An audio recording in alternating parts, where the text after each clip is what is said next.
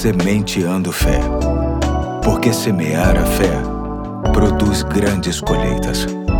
Olá, aqui é o Pastor Eduardo. Hoje é quinta-feira, dia 9 de novembro de 2023, e chamo sua atenção para o segundo ponto da série Acatando o que é Melhor, uma série que visa extrair lições da Bíblia a partir da frase é melhor, encontrada em vários textos das Sagradas Escrituras. Hoje vou ler 1 Samuel, capítulo 15, verso 22, que diz: Samuel, porém, respondeu: Acaso tem o Senhor tanto prazer em holocaustos e em sacrifícios quanto em que se obedeça sua palavra? A obediência é melhor do que o sacrifício, e a submissão é melhor do que a gordura de carneiros. Este versículo está inserido num contexto fácil de entender. Deus deu uma ordem ao rei Saul que derrotasse um exército inimigo e que nada, absolutamente nada, fosse recolhido como despojo para que não houvesse qualquer lembrança desse tal exército. Nada e ninguém deveria ser poupado. Só que Saul, após ganhar a batalha, olhou para os animais e os achou interessantes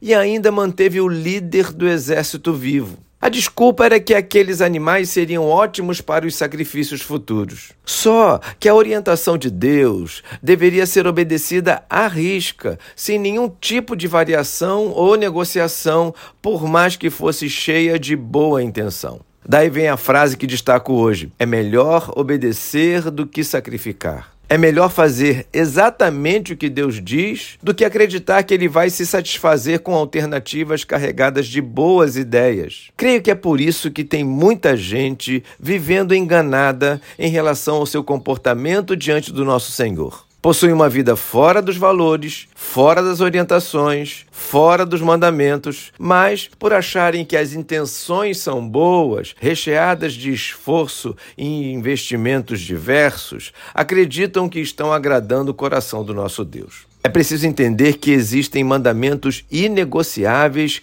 e irrefutáveis, e para tanto não nos resta outra alternativa a não ser obedecer a Deus e ponto final. A semente de fé de hoje chega a você para afirmar que aquilo que você acredita que corresponde 90% aos mandamentos de Deus precisa ser revisto, porque a expectativa dele é de que você seja 100% obediente. E digo mais, não é para o bem dele, e sim para o nosso próprio bem. Deus está revestido de glória e nada e ninguém pode tirar isso dele. Quanto a mim e a você, é diferente. Para a nossa vida dar certo, precisamos ouvir o que Deus tem a dizer e, mais do que isso, precisamos obedecê-lo inteiramente e alegremente. Faça assim e você vai ver a diferença. Hoje eu fico por aqui e até amanhã, se Deus quiser.